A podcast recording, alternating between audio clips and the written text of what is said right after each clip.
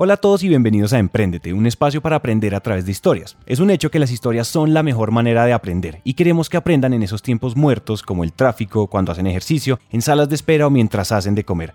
Esos tiempos ya no son perdidos, son para que aprendamos juntos.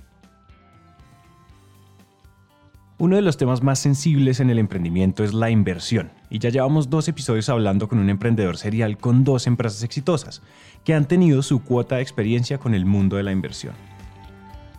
Hola a todos y bienvenidos al último episodio de la conversación que tuvimos con Camilo Jiménez, donde hablamos de muchas percepciones suyas alrededor del emprendimiento, pero sobre todo el tema de la inversión. Con lo primero que nos encontramos es un abismo grandísimo sobre cómo funciona la inversión en países como Estados Unidos, donde está muy desarrollada, y Colombia, donde apenas se está gestando más o menos. Sin más preámbulos, escuchen a Camilo contar esta parte de la historia. ¿Y Undertrail tuvo funding? ¿Tuvo, les dieron? No, no, ese es, ese es otro tema, digamos, eh, con, con, las partes, fue madre, levantamos bastante funding, eh, pero de nuevo, pues el problema es que uno se diluye mucho. En Undertrail solamente tuvimos un funding que fue en el momento en el que, en el, en el que estábamos en crisis, que era, teníamos, estábamos vendiendo buses, no veíamos para dónde iba esta vaina, eh, ya llegamos, llegamos, llegó el, el, el el punto responsable en donde los socios de Undertrail ya llegaban, bueno, ahora me va a tocar emplearme medio tiempo porque se me acabó los ahorros. Me explico que era ese periodo de responsabilidad. Eh, y ahí justo llegó un funding pequeño, pero no más de 200 millones de pesos. No más de eso. Y no se ilusionó tanto. Y... Sí, pues eso es otra historia eh, de lo que se negoció en ese momento. Pero pero pues nada, pues ese fue el único funding y, y ya está. O sea, hemos crecido a punta de, de mucho trabajo, mucha suerte. Eh, y también nos hemos endeudado bastante con bancos, con socios, con personas, friends and family. Lo que sucede es que, a ver, y, y, esto, y esto es algo generalizado en la TAM, que no solamente nos pasó en ese momento, sino nos pasó ahorita también porque volvimos a buscar funding. Entonces, volvimos a buscar funding y lo que sucede es una diferencia entre, entre, diferente, entre varios ecosistemas. Ustedes, uno lee TechCrunch, Mashable, cualquier Business Insider, un montón de, de, revistas, en donde todos los días sale que Pepito recibió millones de dólares por esto, Pepito sin ni siquiera tener un producto, sin, eh, con dos meses de tracción. Entonces yo digo, madre, ¿qué está pasando? Entonces, llega cada uno, busca en Latinoamérica funding y en Latinoamérica no existen esas historias y, uno empieza a preguntarse el por qué. Lo que sucede acá en Latinoamérica es que como todavía el ecosistema se está desarrollando, todavía hay mucho desconocimiento de, o mejor, el riesgo aparente de invertir en startups es mucho mayor, ah, por eso digo aparente, percibido, percibido que en otros lugares. ¿Por qué? Porque acá todavía no hemos tenido esos casos de éxito que, que, hacen de otros lugares. O lugares en donde la gente, en realidad, eh, el miedo de la gente en otros lugares es de no invertir en el siguiente Facebook. O sea, el miedo que ellos tienen es de... de, exacto. Y el miedo que tienen acá es de perder su plata. Entonces, entonces es, es, es un tema que juegan en... Y, eso empieza a, permear en, en todo. Entonces, cuando uno va y hace, y hace el deck, entonces uno dice, mire, pero es que he crecido 10 veces en los últimos dos años. No, pero es que usted no genera plata en este momento, genera pérdidas, entonces usted vale cero. Y uno, ¿cómo así que valgo cero? Está bien, listo, usted vale tanto. Y uno va y hace el mismo estudio en otros lugares eh, y le dicen, man, pero es que usted no es de acá, entonces no le voy a hacer funding de acá, pero usted valdría 6, 7 veces más de lo que acá están. ¿Bien? Entonces, yo creo que es, es, es, ese tema. Yo creo que hay que lograr un equilibrio y, y, lo veo todavía en muchos startups que en este momento están buscando funding, en donde llega una firma de inversión y hace un estudio que analiza todas las proyecciones posibles y el flujo de caja posible y dice, bueno, bien, eh, usted ha crecido, pero creemos que usted vale esto. Y después llega el inversionista y dice, no, pero es que voy a perder mi plata, usted en este momento no está generando nada, aquí lo valoran a uno por cosas diferentes. Em, y entonces empieza a hacer una guerra de la valoración o no. Y ese punto, y, entonces lo que sucede es que al final, y sobre todo en tan early stage, Ya en un, ya en un late, en, un stage mucho más, mucho más adelante, pues ya uno tiene un montón de números y un montón de cosas para justificar una, una, una inversión de, tipo, de este tipo. Pero al final, la moraleja es, en ese momento, es una negociación como si usted estuviera cambiando, eh, nada, es un trueque. Usted está cambiando peras por, no sé, herramientas, qué sé yo. O sea, devuélvase eh, años y usted está en una negociación en donde usted tiene algo que yo quiero y usted tiene algo también que, que, y él tiene algo que yo quiero. Y entienda que las negociaciones se hacen en, en, en, ese early stage por un feeling también y, entendiendo, muchas veces se hace entendiendo cuál es la necesidad del otro para, para lograr una mejor valoración que otras. En el momento en el que entró, en el que entró Trail, pues estábamos por cerrar la compañía. En ese sentido, pues ustedes se imaginarán qué sucede. Eh, ahora, cuando vamos con una posición inclusive más dominante, en donde ya tenemos crecimiento y tenemos una compañía de 30 personas, una nómina grande, etcétera, etcétera, igual los fondos también decían, no, ahora en este momento no, no me interesa que usted crezca, me interesa que usted sea rentable, pero man, pero o sea, después uno se da cuenta que, que, crecer y ser rentable es muy difícil. O sea, uno crece y para, para crecer uno tiene que invertir, entonces uno baja la rentabilidad. vale, pero bueno, eso ya es otro tema. Entonces, sí, eh, hablando de ese tema particular, eh, el principal consejo es entender, eh, entender que, que es más el estilo de negociar que, que, que cualquier otra cosa y que dependiendo de, cómo, de, de cuán usted esté necesitado, pues esa valoración va, va a subir o a bajar. Entonces, como acabamos de escuchar, la mayor parte de la experiencia en inversión de Camilo fue en laspartes.com. Entonces, dejémoslo que cuente su cuento.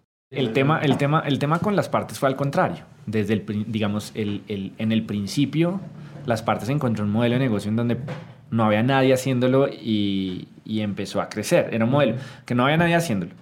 Había mucho dinero de por medio había un hay, hay un problema latente en, en, en, llevar el carro al taller.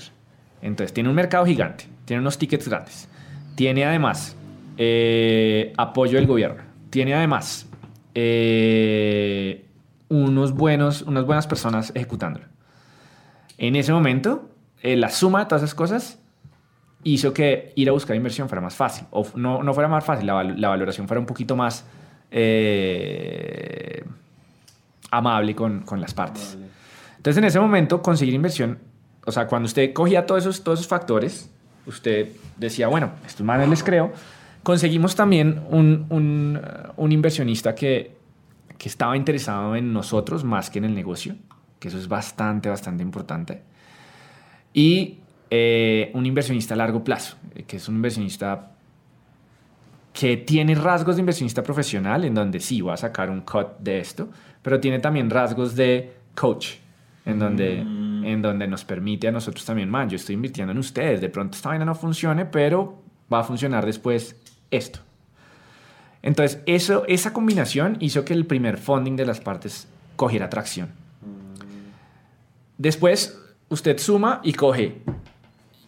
Coger ese funding, llevamos la empresa a un siguiente nivel, encontrar funding en ese momento fue como, bueno, ya después, ya después salíamos en periódicos, salíamos en esto, decían eh, esto otro de la, de la compañía. Entonces fue una combinación de muchas vainas en donde en ese momento la compañía era valiosa. Por eso yo le digo que depende de cómo usted quiera mostrar su compañía. Y otra vaina que nosotros, que, que, que, que, en las partes teníamos, mi socio es un financiero, pues Felipe es un financiero bárbaro. Entonces, y es un, y, y, y es mejor dicho, es la persona que más me ha enseñado a, a, negociar y, y, a cerrar deals eh, importantes. Él, o sea, es un monstruo haciendo eso. Entonces eso también juega mucho. Entonces al final, el mensaje de las dos, de las dos es, es lo que le dije. O sea, al final se vuelve, el principio básico se vuelve, es una negociación, es un trueque. En donde independientemente de que usted tenga X o Y para arriba o para abajo, tiene que juegan unos factores más de lo que usted le muestra, o sea, el, valor que usted le muestra a alguien para que compre y, lo que usted quiere comprar. En las partes la gente nos quería comprar a, nosotros, a Felipe y a mí, porque veía que nosotros eh, éramos muy valiosos. En ese momento, cuando estábamos en, el otro momento de Undertrail, lo que querían comprar era un negocio. ¿Sí? Exacto. Y muchas de las personas, eh, cuando, cuando, cuando también en las partes, y otra cosa que diferenció las, la, el, el, el, levantamiento de funding de una versus la otra es la, la, la persistencia.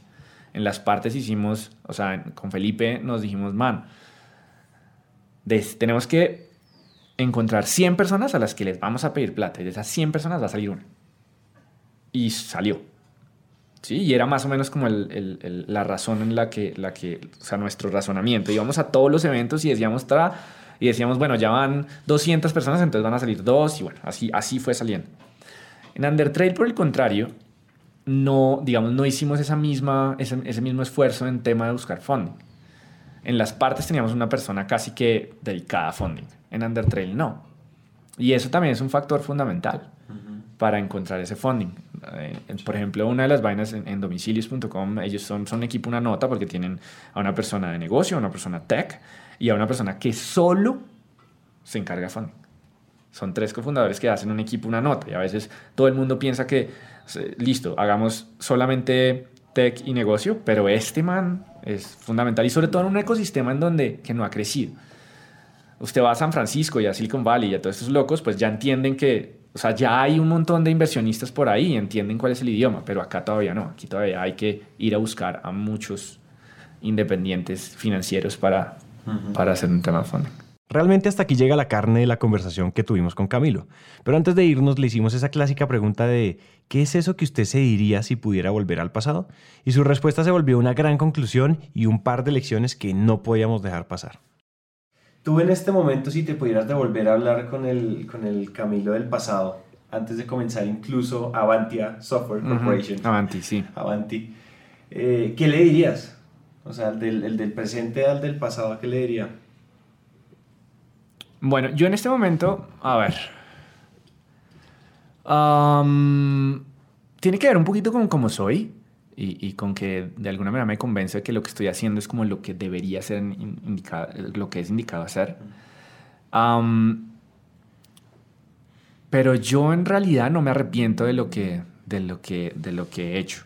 Em, digamos, si, si, si, si es por ahí la, la pregunta, porque generalmente uno devolviéndose a eso, le da un consejo de algo que uno pudiera hacer mejor. Yo creo, por el contrario, de nuevo, que es un estilo de vida vivir este prueba y error. Y de cada cosa, uno va sacando nuevas cosas. Bien. O sea, realmente yo no sería el que soy si le doy. Si le, um, mi argumento es: si le doy un consejo a él, en ese momento no sería el que soy. Entonces no tengo idea.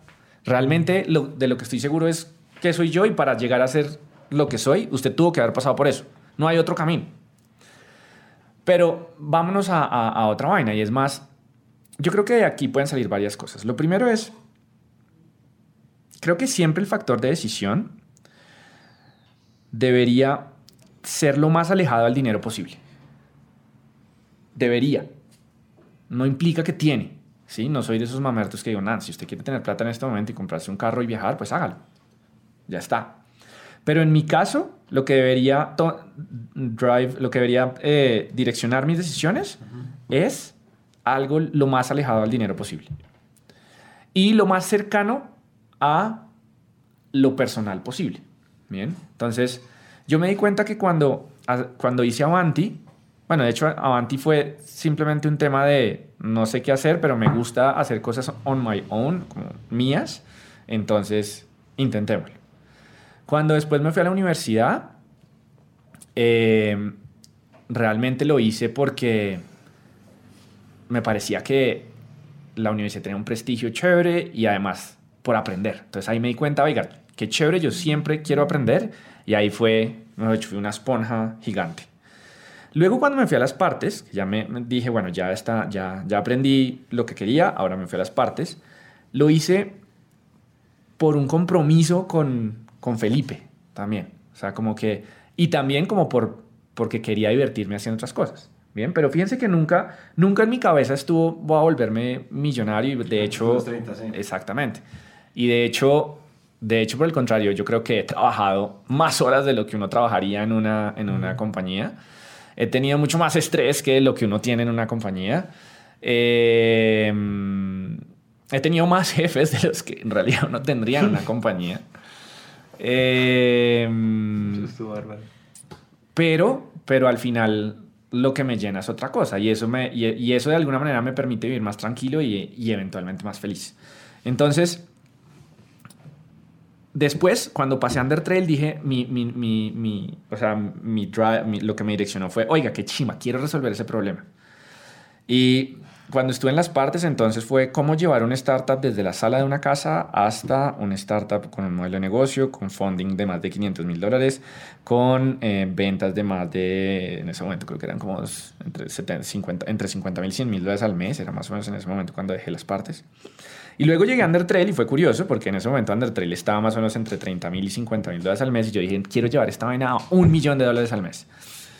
Y eso fue el año pasado. Y cuando encontré que llegué a ese punto en donde Undertrail ya tenía otras, o- otras necesidades, entonces dije, bueno, ¿y ahora cuál es el siguiente paso? Y en eso, pues digamos que en diciembre tomé otra decisión en donde salí, dejé de trabajar en Undertrail y me dediqué a, bueno, descansé un poco. Eh, vengo descansando un poco, pero me, me dediqué como a encontrar como ese siguiente, siguiente tema, que, que de nuevo no, no, no está directamente relacionado con tener una playa en las Bahamas, una, una isla privada en las Bahamas, sino con encontrar en realidad lo que, lo que quiero. Y me devolví inclusive a la universidad en decir, bueno, quiero ser astronauta, entonces venga, ¿cómo, cómo eso se, re- se, se relaciona con lo que quiero en este momento? Entonces, entonces sí, la, la pregunta, me vuelvo a su pregunta. ¿Qué le aconsejaría a Camilo? No, yo no le aconsejaría nada. Yo, eh, al final, al final, yo creo que han sido las decisiones correctas y creo que no sería lo que soy sin hacer, sin haber hecho eso. Y estoy muy feliz siendo lo que soy. Entonces, pues en ese sentido, creo que no habría nada. Hasta aquí llega esta historia y nos encanta que hayan llegado hasta el final, porque una persona comprometida con su éxito es una persona comprometida con su educación. Emprendete es una comunidad donde nunca dejamos de aprender y este tiempo que acaban de invertir es un paso más para que su educación se convierta en un hábito. Y recuerden que de cada mil personas que nos escriben nos tomamos un café o hacemos una llamada con por lo menos 100 de ellas, así que dejen la pena y escríbanos por WhatsApp.